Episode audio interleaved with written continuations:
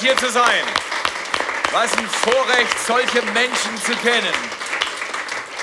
Leute, was ein Vorrecht, dass wir eine Kirche sind, die nicht irgendwo hängen geblieben ist in der Vergangenheit, sondern uns immer an der vorderen Kante bewegen, weil es gilt, einen Wettlauf zu gewinnen. Es gilt, das Ziel zu erreichen. Genau wie unser Serienvers aus dem Hebräerbrief Kapitel 12, Vers 1 uns sagt.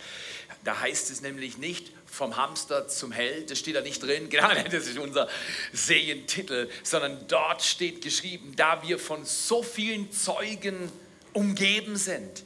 Das heißt, die Menschen, die Jesus gedient haben, uns vorausgegangen sind und schon im Himmel sind, die Menschen, die sitzen auf den Tribünen, die stehen auf den Tribünen und sagen, hey, du kannst es schaffen, nicht aufgeben, nicht aufgeben, mach weiter, du erreichst dein Ziel. Und die haben ihr Ziel schon erreicht. Oder meinetwegen Verwandte oder Freunde. Mein Vater, der schon vor über 40 Jahren verstorben ist, der sitzt auf der Tribüne und sagt, Theo, come on, you can do this. Ja. Der ist stark. Wir sind nicht alleine. Aber so oft fühlen wir uns alleine. Und deswegen ganz herzliches Willkommen an Tottenau, an Tingen und hier für euch in Segeten.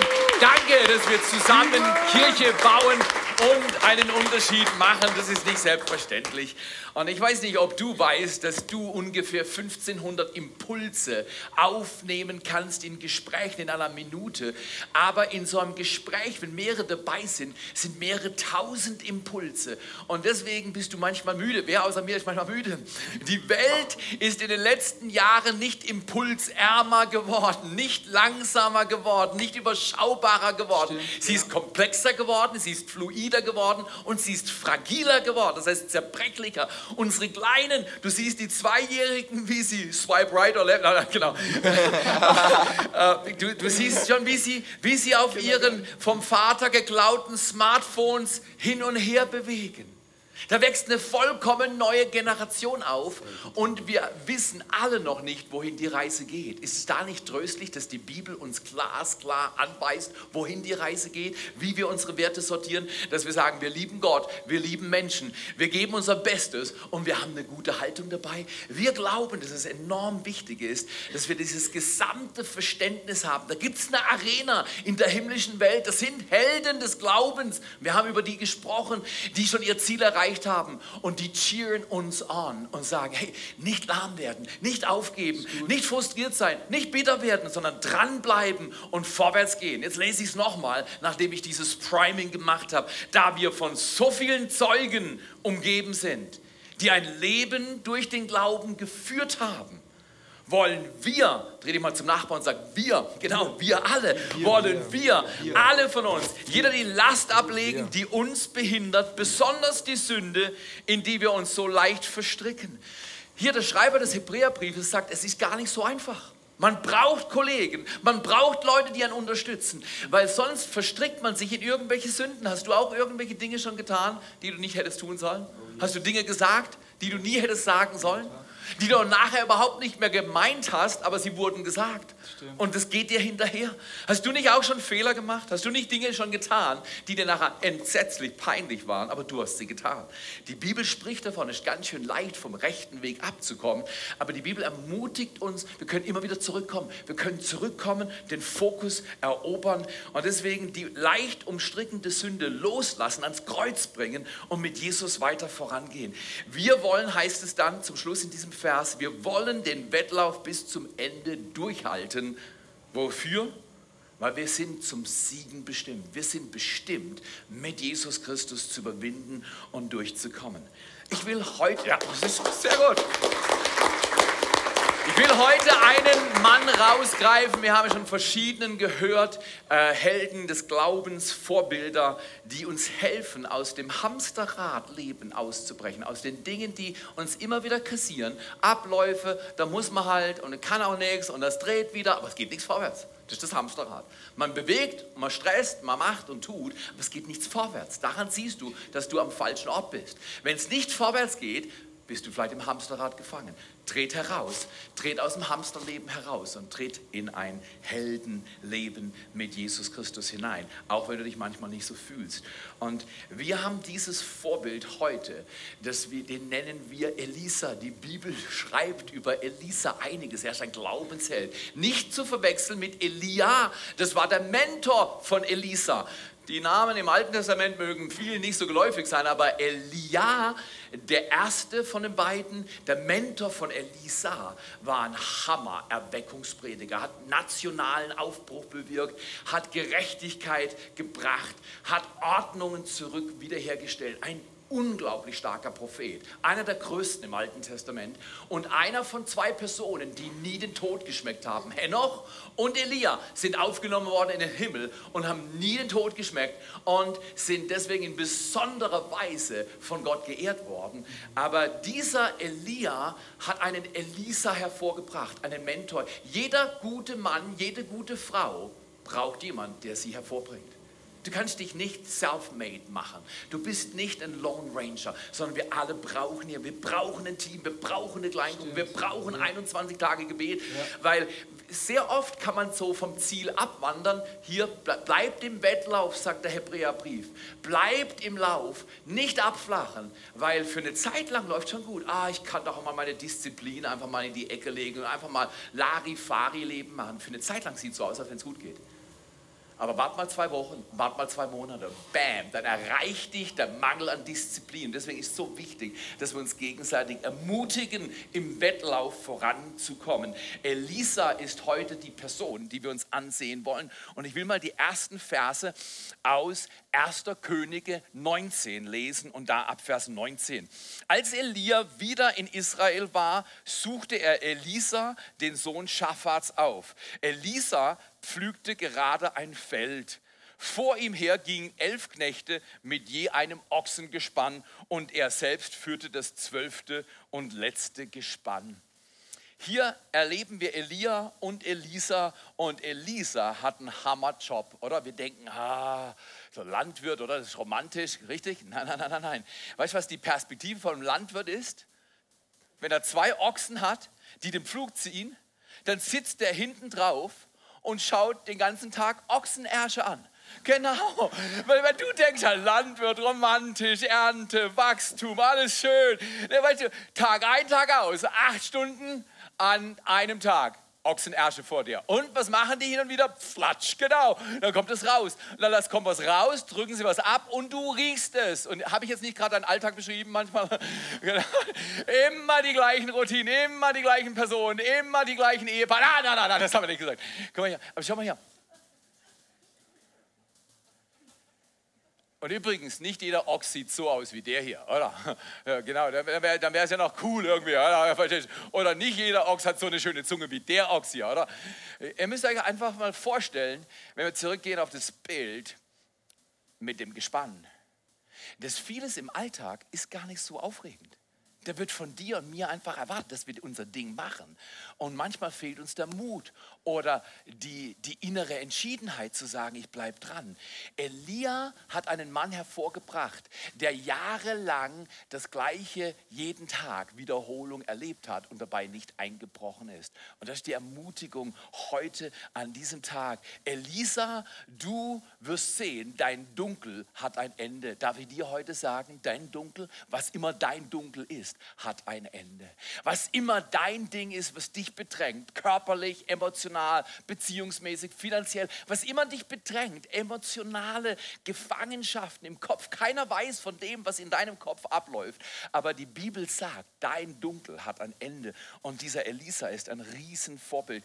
Wie geht es denn? Lass uns mal in den Rest des Textes schauen. Da wird nämlich weiter, erstmal sehen wir diesen Mann, der auf zwei Ochsenhindern schaut und, und das, was die produzieren und wie es riecht. Und so ist manchmal dein Leben auch nicht so begeisternd und Dinge passieren, die nie passieren sollten, aber sie passieren halt. Wie gehen wir damit um? Wir glauben, dass Gott in all den natürlichen Dingen des Alltags dabei ist und uns nicht versäumt oder verlässt, steht in der Bibel. Und hier lesen wir weiter, Elia kam ihm über das Feld entgegen. Das heißt, Gott kommt uns immer entgegen. Und er hilft uns, er holt uns ab. Er kommt ihm entgegen, wirft ihm oder warf ihm seinen Mantel über die Schultern und ging weiter. Wir müssen es so vorstellen, wenn im Alten Testament jemand den Mantel über jemand anders gelegt hat, dann war das nicht eine Verdunklungsaktion, das war eine Berufungsaktion. Das war eine Bewertung. Dein Leben taugt was. Du bist wertvoll, du bist wichtig. Gott hat dich im Fokus und du bist berufen. Und genau so dreh dich mal zu deinem Nachbarn und sag, hey, du bist auch berufen. Du bist nicht übersehen. Du bist berufen. Du bist wichtig. Dein Leben zählt. Dass, dass, du kommst und regelmäßig bist, das ist wichtig, das zählt.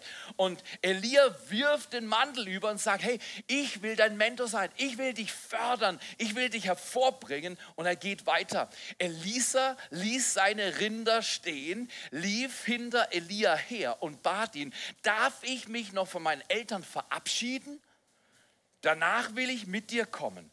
Elia antwortete, geh nur, du musst nichts überstürzen. Da eilte, hochinteressant, von Gottes Sicht, macht keine Panik. Übrigens im Himmel gibt es keine Panik, aber auf der Erde gibt es viel Sorge, Stress und Trubel, oder? Richtig oder falsch? Elia sagt, alles easy, aber Elisa versteht, die Sache ist wichtig, ich eile. Vielleicht wäre das ein Wort schon mal für irgendjemand hier. Vielleicht hast du es zu easy angegangen. Bist du einfach so, ja gut, lass mal lang, langsam laufen. Elisa eilt nach Hause, bereitet für seine Familie ein Abschiedsessen vor. Er schlachtet die beiden Rinder, mit denen er gepflügt hatte, machte mit dem Holz ihres Jochs ein Feuer und briet das Fleisch daran. Dann schloss er sich Elia an und wurde sein Diener. Hier steht im Bild ein Modell, wie wir unser Leben leben können. Das, was du tust, von mir ist die Arbeit oder das, was du tust, wie du dein Geld verdienst, ist die heilige Nebensache. Die heilige Hauptsache ist, dass wir Gott dienen. Dein Reich komme, dein Wille geschehe Trachtet zuerst nach Gottes Reich und seiner Gerechtigkeit, dann wird dir alles andere hinzugefügt werden. Das sehen wir hier im Text. Elisa hat die Prioritäten richtig gesetzt. Er hat gesagt, ich will nicht nach Geld streben, ich will nicht nach Prestige streben, ich will nicht nach Einfluss streben, ich will deinen Willen tun. Gott, ich will deinen Willen tun und hat sich von seinem Mentor berufen lassen. Jeder Mensch braucht einen anderen Mensch, der ihn hervorbringt. Niemand ist schlau genug, sich selbst hervorzubringen. Übrigens, hast du dich selber gezeugt? Alle von uns wurden hervorgebracht durch andere. Das spricht schon, unsere ganze Existenz ist in einer Co-Abhängigkeit, will ich nicht sagen, aber in einem zwischenmenschlichen Miteinander, das uns hervorbringt. Manchmal denken wir, ah, die nerven doch. Nein, die, die nerven, sind die, die dich hervorbringen. Sei geduldig mit ihnen. Und wie lernen wir, aus dem Dunkel rauszukommen? Im Prinzip schon der erste Takeaway, fast ein Kernsatz. Gib dein Bestes, wo immer du bist. Wir denken manchmal, wenn ich auf die zwei Ochsen hintern schaue und was sie produzieren und wie es stinkt, dann kann ich einfach abwarten. Wenn es besser wird, dann bin ich wieder dabei, ansonsten bin ich nicht dabei. Gott sagt, nein, nein, nein. Genau da, in deinen zwei Ochsen hintern Alltag, sei voll dabei. Gib dein Bestes, wo immer du bist. Ja, ich gehe ja nur zur Schule ab Mittwoch. Das kann ich einfach mal so, so, so laufen lassen. Ich gehe ja nur am Montag wieder zur Arbeit. Der Chef ist nicht so wichtig, ich kriege mein Geld trotzdem. Nein, gib dein Bestes. Ich bin ja nur im Dream-Team. Ich bin ja eh nur im Service-Team. Ich bin ja eh nur im Worship-Team. Ich bin ja eh nur MC. Ich bin ja eh nur bei Kids. Was heißt hier eh nur? Du bist absolut wichtig. Dein Leben zählt, deine Ehe zählt. Lauf nicht weg. Deine Beziehung, deine Kinder, deine Kirche, alles zählt. Es hat einen Wert und du bist nicht allein. Und dieser Text lehrt uns, gib dein Bestes, wo immer du bist. Er war hinter den zwei Ochsenärschen und all dem, was sie produzieren, aber er hat sich nicht abhalten lassen, sein Bestes zu geben. Und Gott ehrt das, wenn wir unser Bestes geben, wo immer wir sind. Und er beruft uns, er nimmt uns mit in seinen Plan hinein und wir bleiben nicht im Dunkeln verloren. Okay, drei Dinge, die wir hier rausnehmen können aus dem Vorbild dieses Elisas, der hereintritt in unser Leben und uns zu Helden machen will und Heldenmachern, indem wir sein Leben uns anschauen. Erstens, gib dein Bestes im Verborgenen. Gott wird es belohnen. Gib dein Bestes im Verborgenen. Im Verborgenen mit zwei Rindern, Tag ein, Tag aus. Den Acker pflügen. Kennst du nicht auch deine Routine im Alltag? Tag ein, Tag aus. Die Dinge, die dich nerven, die Dinge, die so mühsam sind, die Ungerechtigkeiten, die Unverlässlich und Unzuverlässigkeiten der anderen Menschen. Und du bleibst dabei, im Verborgenen. Ich sag dir, vor ein paar Tagen bin ich morgens aufgewacht, Urlaub war fast zu Ende und ich bin, ich habe so eine Routine, ich gehe laufen und beten. Ich habe vor Jahren mein Gebet mit Laufen verheiratet, seitdem ich Laufen und Beten verheiratet habe. Also ich bin mit meiner Frau Aline verheiratet, aber äh, ich habe Laufen und Beten verbunden, ist mein Gebetsleben senkrecht nach oben gegangen. Seitdem lehre ich, wenn du irgendwas erreichen willst, verbinde das, was du erreichen willst, mit was anderem. Meistens geht es im Tandem. Meistens brauchst du eine äußere Struktur für eine innere Disziplin. Und ich habe mein Bibellesen so geordnet und ich habe mein Gebet so geordnet, ich habe mein Kirchegehen so geordnet. Bist du Pfarrer, du musst kommen. Nein, ich hätte heute Morgen auch im Bett bleiben können. Niemand hätte mir gekündigt. Du hättest gedacht, Theo, das ist aber ziemlich schwach. Aber weißt du was? Ich tue das, was ich tue, nicht weil ich es tun muss, sondern weil ich es tun will. Großer Unterschied. Tue, was du tust, nicht weil du musst, sondern weil du willst. Sei du und gib du dein Bestes, wo immer du bist. Erstens im Verborgenen. In jedem Fall bin ich losgelaufen und ich war bedrückt. Wer, wer läuft manchmal morgens den Tag und ist bedrückt? Es ist einfach, es ist äußerlich nicht viel zu sehen, aber äh, du, du fühlst dich bescheiden. Ich war im Urlaub und ich habe gesagt, hey, Urlaub, ist alles gut. Ich habe äh, äh, an dem Tag, glaube ich, noch 25 Donuts gegessen. Nein, habe ich nicht. Und ich hätte sagen können, Mensch, ich habe Essen, ich habe Trinken, neben mir liegt meine Frau und, und ich kann jetzt laufen. Die Szenerie war fantastisch und ich war bedrückt. Und weißt du, was ich da gemacht habe? Ich habe nicht mein Bedrücktsein gefahren. Gib dein Bestes, wo immer du bist. Ich bin aufgestanden, habe meine Klamotten angezogen und bin laufen und beten gegangen. Und die erste halbe Stunde bis dreiviertel Stunde war ich bedrückt.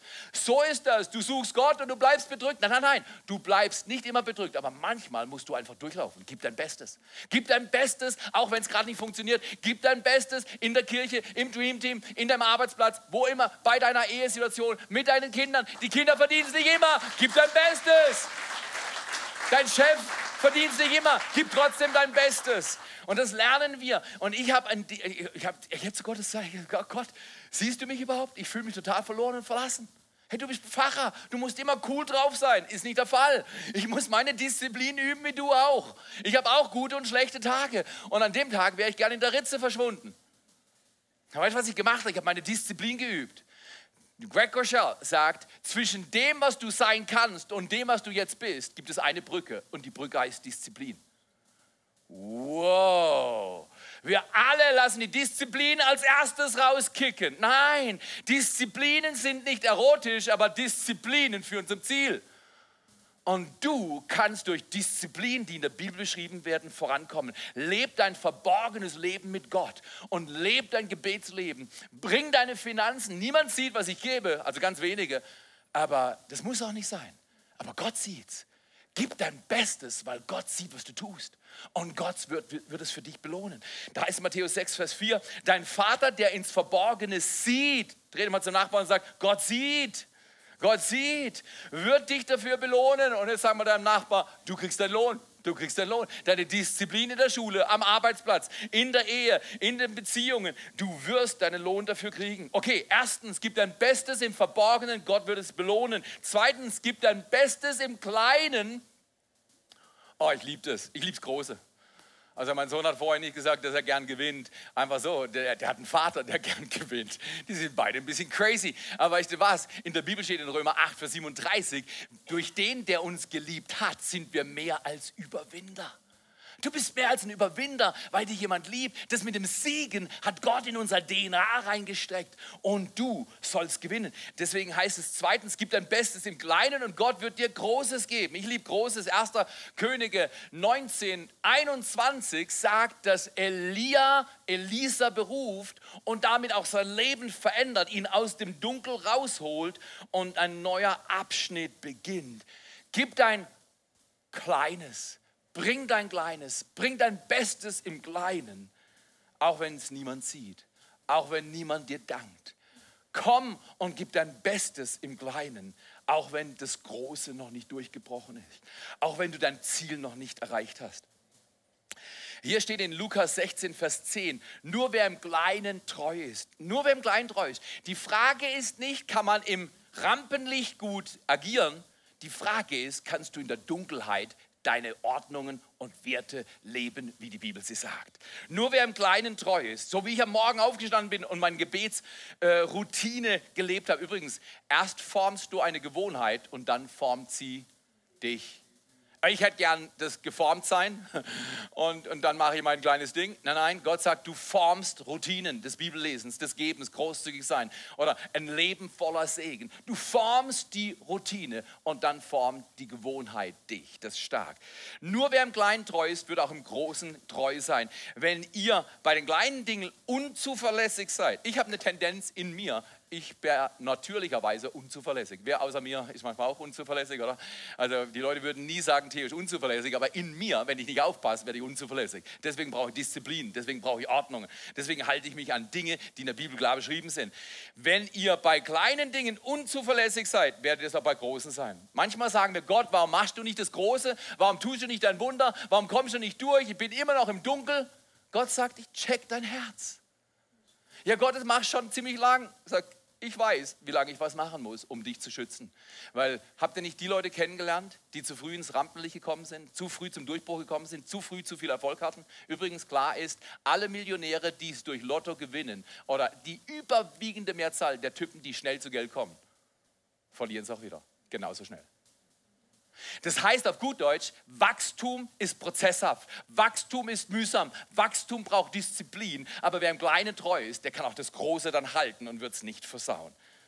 Ist es nicht so? Wir haben alle Leute, die das Gute versaut haben. Salomon war der schlauste Mann zu seiner Zeit. Und was heißt es dann am Ende seines Lebens?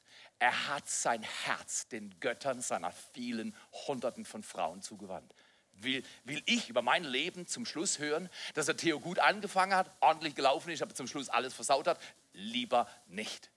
Und deswegen rufe ich dich. Lass uns Kirche diesen Herbst bauen. Lass uns unser Bestes geben. Kleine Gruppen gründen. Du sagst, nein, ich kann keine kleine Gruppe. Ich kann in eine gehen. Ich kann keine leiten. Weißt du was? Ich glaube, jeder, der hier ist, kann eine kleine Gruppe leiten.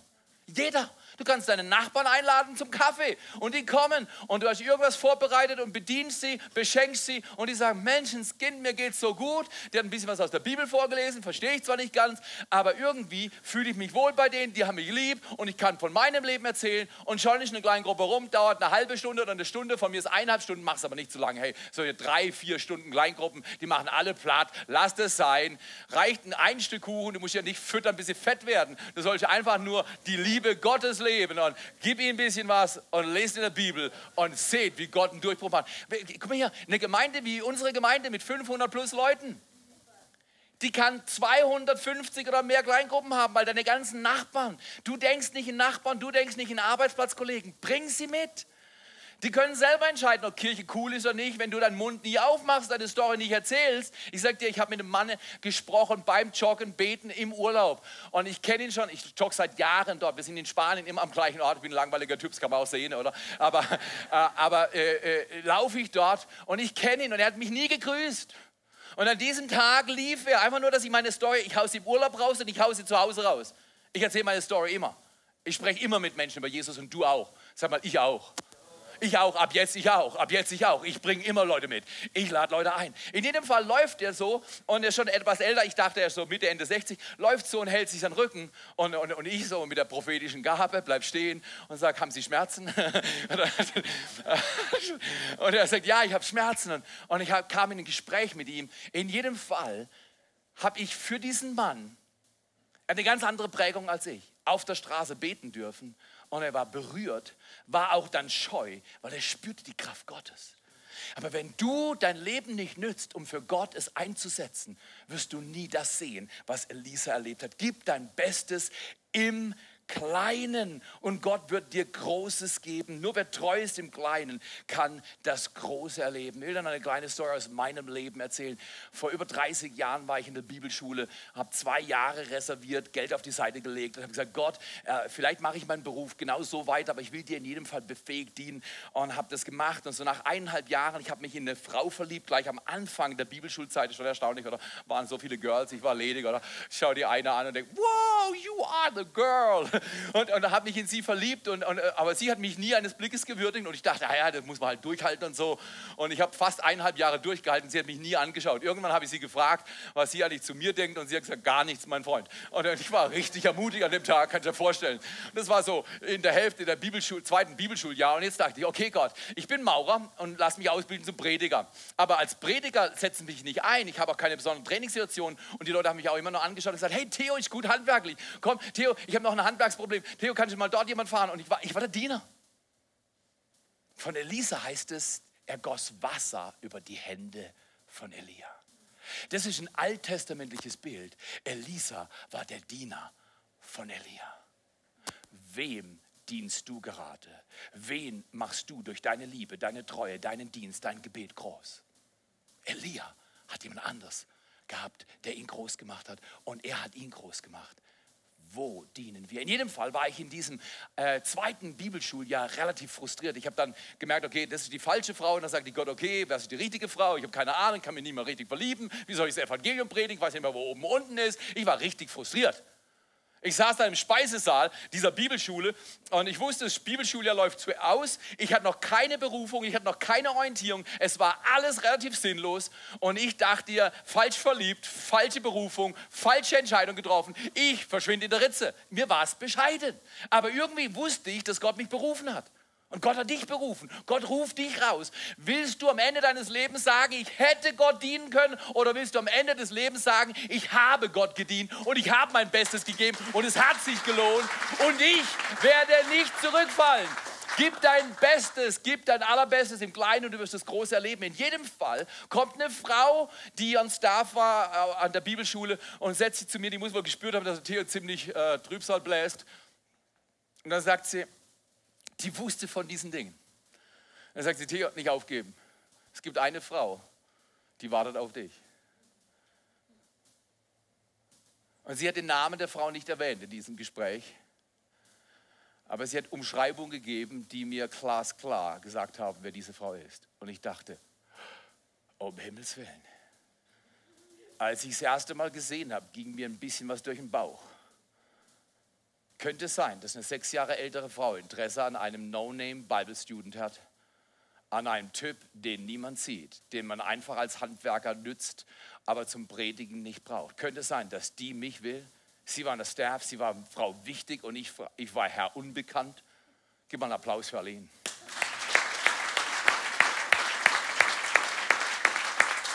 Ich habe gewartet, bis das Bibelschuljahr zu Ende war. Das war die Regel da. Und dann habe ich sie eingeladen zu einem Abendessen. Und ich saß mit ihr am Tisch. Und als wenn es heute gewesen wäre. Ich wusste, es äh, ist schwierig für einen Mann zu sagen, hey, girl, I love you, I hope you too. Äh, äh, ich habe dich lieb, ich mag dich, ich hoffe du auch. Es ist schwierig, sich zu outen in dieser Weise. Aber ich wusste, bevor ich meinen Mund aufmachte, dass sie genauso fühlt wie ich zwei Monate nach diesem absoluten Trübsal zwei Ochsenersche anschauen und rauslassen und riechen, was sie produzieren, hat Gott gesagt, Theo, ich sehe deine Treue, gib nicht auf. Wie wäre das, wenn du auch nicht aufgibst und sagst, diesen Herbst bringe ich zehn Leute mit. Diesen Herbst komme ich zu 21 Tage Gebet. Diesen Herbst starte ich das erste Mal meine eigene Kleingruppe. Ich weiß noch nicht mit wem, aber ich mache das mal fest. Ich mache eine große Sache mit Gott. Ich mache eine große Sache mit Gott, weil eines Tages auf meinem Sterbebett werde ich nie sagen, wow, ich habe so richtig ruhig angehen lassen, war immer alles easy. Ich habe zwar nichts bewirkt im Leben, aber es war cool. Dafür lebe ich nicht, Leute. Ich will 100 Kirchen gründen und nächstes Jahr wollen wir die vierte machen. Theo ist total verrückt, du hast recht. Nie ist nichts Großes entstanden ohne Menschen, die mehr Vision als Verstand hatten. Aber Gott wird denen, die sich demütig für ihn einsetzen, immer helfen. Wir gehen vorwärts als Kirche und wir werden Großartiges erleben. Okay, nicht nur habe ich meine Frau kennengelernt, die hätte die Augen der Leute sehen sollen. Im Mai war ich solo und niemand wusste, dass Theo befreundet war. Er hat sich, ein paar Freunde wussten, in die falsche Frau verliebt und das war dann tot und, und er war frustriert. Ende August, nächstes Bibelschuljahr, war der Theo nicht mehr Praktikant, er war auch nicht Bibelschüler, er war Mitarbeiter und hatte eine aus dem Leitungsteam geheiratet. Die Leute haben meinen Finger gesehen. Und hat gesagt, was ist da für ein Ring dann? Ja, äh, was ist für ein Ring? Ich nehme mal an, es ist ein Ehering. Ja, wen hast du geheiratet? Aline. Was, Aline? Aline hat dich genommen? weißt du, so, solche Blicke, die ersten Jahre haben mich angeschaut und gesagt, hey, was bist du für ein Loser? Und Aline will dich. Weißt du was? Es gibt Tage, da siehst du aus wie ein Loser. Gott sieht dich nie wie ein Loser. Es gibt Tage, da machst du alles falsch. Gott sieht dich nie wie ein Falschmacher. Es gibt Tage, da willst du verzweifeln, aber verzweifel nicht, dien Gott. Er macht Menschen, die im Kleinen treu sind, immer groß. Und er bringt Menschen, die im Verborgenen ihn suchen, immer durch und belohnt sie. Und drittens und letztens, er wird, wenn du dich und dein Bestes gibst im Natürlichen, wird er im Übernatürlichen antworten. Er wird antworten in der Art, wie er antworten kann, nämlich mit übernatürlicher Kraft, wenn du dein Natürliches tust, wenn du in der Bibel liest, wenn du zum Gebet kommst, wenn du in die Kirche kommst, wenn du deine Kleingruppe voranbringst, im Dreamteam dabei bist. Ich möchte dich einladen. Wahrlich, wahrlich, sagt Jesus in äh, Johannes 14, Vers 12. Wahrlich, wahrlich, sage euch, wer an mich glaubt, wie die Schrift sagt, wer an mich glaubt, der wird Werke tun, die ich getan habe und noch größere tun, denn ich gehe zum Vater. Du sollst größere Werke tun. Erstens, indem du dein Bestes gibst im Verborgenen, dass du dein, dein Bestes gibst im Kleinen. Gott wird es lohnen, Gott wird dir Großes geben. Und drittens, dass du dein Bestes gibst im Natürlichen, denn Gott wird das Übernatürliche dir schenken. Okay, was nehmen wir heute mit? Wir nehmen drei Ermutigungen von Elisa mit. Elisa ist dann in der Situation, äh, Elia wird aufgenommen in den Himmel. Elisa ist jetzt der große Prophet und Elisa ist in der nationalen Krise. Äh, Juda, Israel und Edom machen sie, tun sich zusammen, um gegen Moab zu kämpfen. Und Moab ist stärker. Und dann geht das Wasser aus und sie haben kein Wasser. Und Josaphat erinnert sich, dass da ein Prophet ist. Und sie rufen ihn und sagen, hey, Elisa, kannst du uns helfen? Das ist eins der 28 Wunder. Elia macht 14, Elisa 28. Er hat das Doppelte bekommen von dem, was Elia hatte. Und sie fragen ihn, kannst du uns helfen? Und er sagt, bringt mir einen Seitenspieler. Sie sagen, nein, nein, wir brauchen Wasser. Du magst vielleicht sagen, ich brauche da ein Wunder, ich brauche dort eine Sache. Und Elisa sagt, nein, bring mir einen Seitenspieler. Nein, nein, wir brauchen Wasser. Nein, nein, ich brauche Worship. Wenn du manchmal denkst, Worship ist wie eine Zeitverschwendung vor der Predigt, das hast du falsch verstanden. Wir öffnen unser Herz. Wenn du morgens aufstehst, bevor du zur Arbeit gehst, erheb deine Hände zum Himmel und sag, Gott, ich bete dich an, bevor ich irgendwas tue, bete ich dich an. Anbetung ist keine Zeitverschwendung, Anbetung ist ein Lebensstil. Und Elisa sagt, bring mir einen Seitenspieler. Als der Seitenspieler spielte, kam die Hand Gottes über Elisa und Elisa bekam das Wort vom Herrn. Das Erste, was wir hier lernen, ist, lerne in Gottes Gegenwart zu leben. Lerne in Gottes Gegenwart zu leben. Du fühlst dich nicht wert. Du fühlst dich neben diesen zwei Ochsenhintern und allem, was sie produzieren, nicht richtig. Aber tu es trotzdem. Lebe in Gottes Gegenwart. Du musst gar nicht wert sein. Jesus Christus ist es wert. Und zweitens, tu lieber etwas Kleines als gar nichts. Elisa sagt dann, okay, das Wort vom Herrn ist, keine Sorge, mach mal ein paar Gräben. Und die sagen, wir brauchen Wasser, keine Gräben. Manchmal ist das, was Gott sagt, nicht sofort logisch seid trotzdem gehorsam. Dann graben sie und sie sehen nichts. Tu lieber was Kleines als gar nichts. Was immer du tust, wenn du noch nie beim Next Steps warst, komm zu Next Steps. Wir bitten dich um vier Sonntage. Du wirst sehen, es verändert dein Leben. Entdecke deine Bestimmung. Komm und nimm dir Zeit ab 13 Uhr. Ja, ich habe da schon drüber nachgedacht. Ist nicht so wichtig. Könnte genau dein Leben verändern diesen Herbst. Diesen Herbst. Tue, was Gott dir sagt und du wirst sehen dass daraus was passiert. Dann drittens lernen wir von Elisa, nicht nur lernen in Gottes Gegenwart zu leben, tu lieber was Kleines als gar nichts, das ist ja nicht so wichtig. Nee, tu was Kleines als gar nichts. Drittens lernen wir, schau nicht auf das Sichtbare, sondern auf das Unsichtbare. Elisa sagt den drei Königen, hey übrigens, ihr macht die Gräben, macht was Kleines. Gott wird das Wasser bringen. Gott bringt das Wunder. Welches Wunder brauchst du? Gott bringt das Wunder. Über Nacht heißt es, kam von den Bergen Wasser und überschwemmte das Tal. Übernatürlich. Deswegen schau nicht auf das Sichtbare. Ja, aber es ist noch nichts passiert. Ich habe meine Nachbarn eingeladen, sie sind noch nicht gekommen. Mach weiter. Bet weiter. Glaub weiter. Lies deine Bibel weiter. Bet weiter. Nicht aufgeben. Weißt du, wann ich aufgebe? An dem Tag, wo ich abgebe. Ich gebe auf an dem Tag, wo ich abgebe. Gott helf mir. An dem Tag, wo ich abgebe, mein Körper fällt in die Grube und mein Geist, meine Seele wird aufgenommen in die Gegenwart Gottes. Dann kann ich loslassen. Vorher bleibe ich dran. Wenn Gott fertig ist, ist gut. Und wenn es noch nicht gut ist, ist Gott noch nicht fertig. So ist das. Ich möchte euch echt chargen. Ich bin fast 400 Kilometer unterwegs gewesen in Spanien. Zu Fuß, nicht mit dem Auto. Auto ein bisschen mehr. Und ich bin gelaufen und ich habe ich hab gesagt, Gott, ich ringe für den Herbst. Ich ringe, dass Menschen durchbrochen. Wir wollen nicht Kirche als Sandkastenspiel, sondern wollen Kirche als Transformationsort. Als Ort, wo Gott mein Leben verändert. Und ich möchte sagen, deine Herausforderung ist für Gott eine kleine Sache. Deine Herausforderung mag so groß sein, wie sie sein mag, aber für Gott ist es eine kleine, kleine Sache.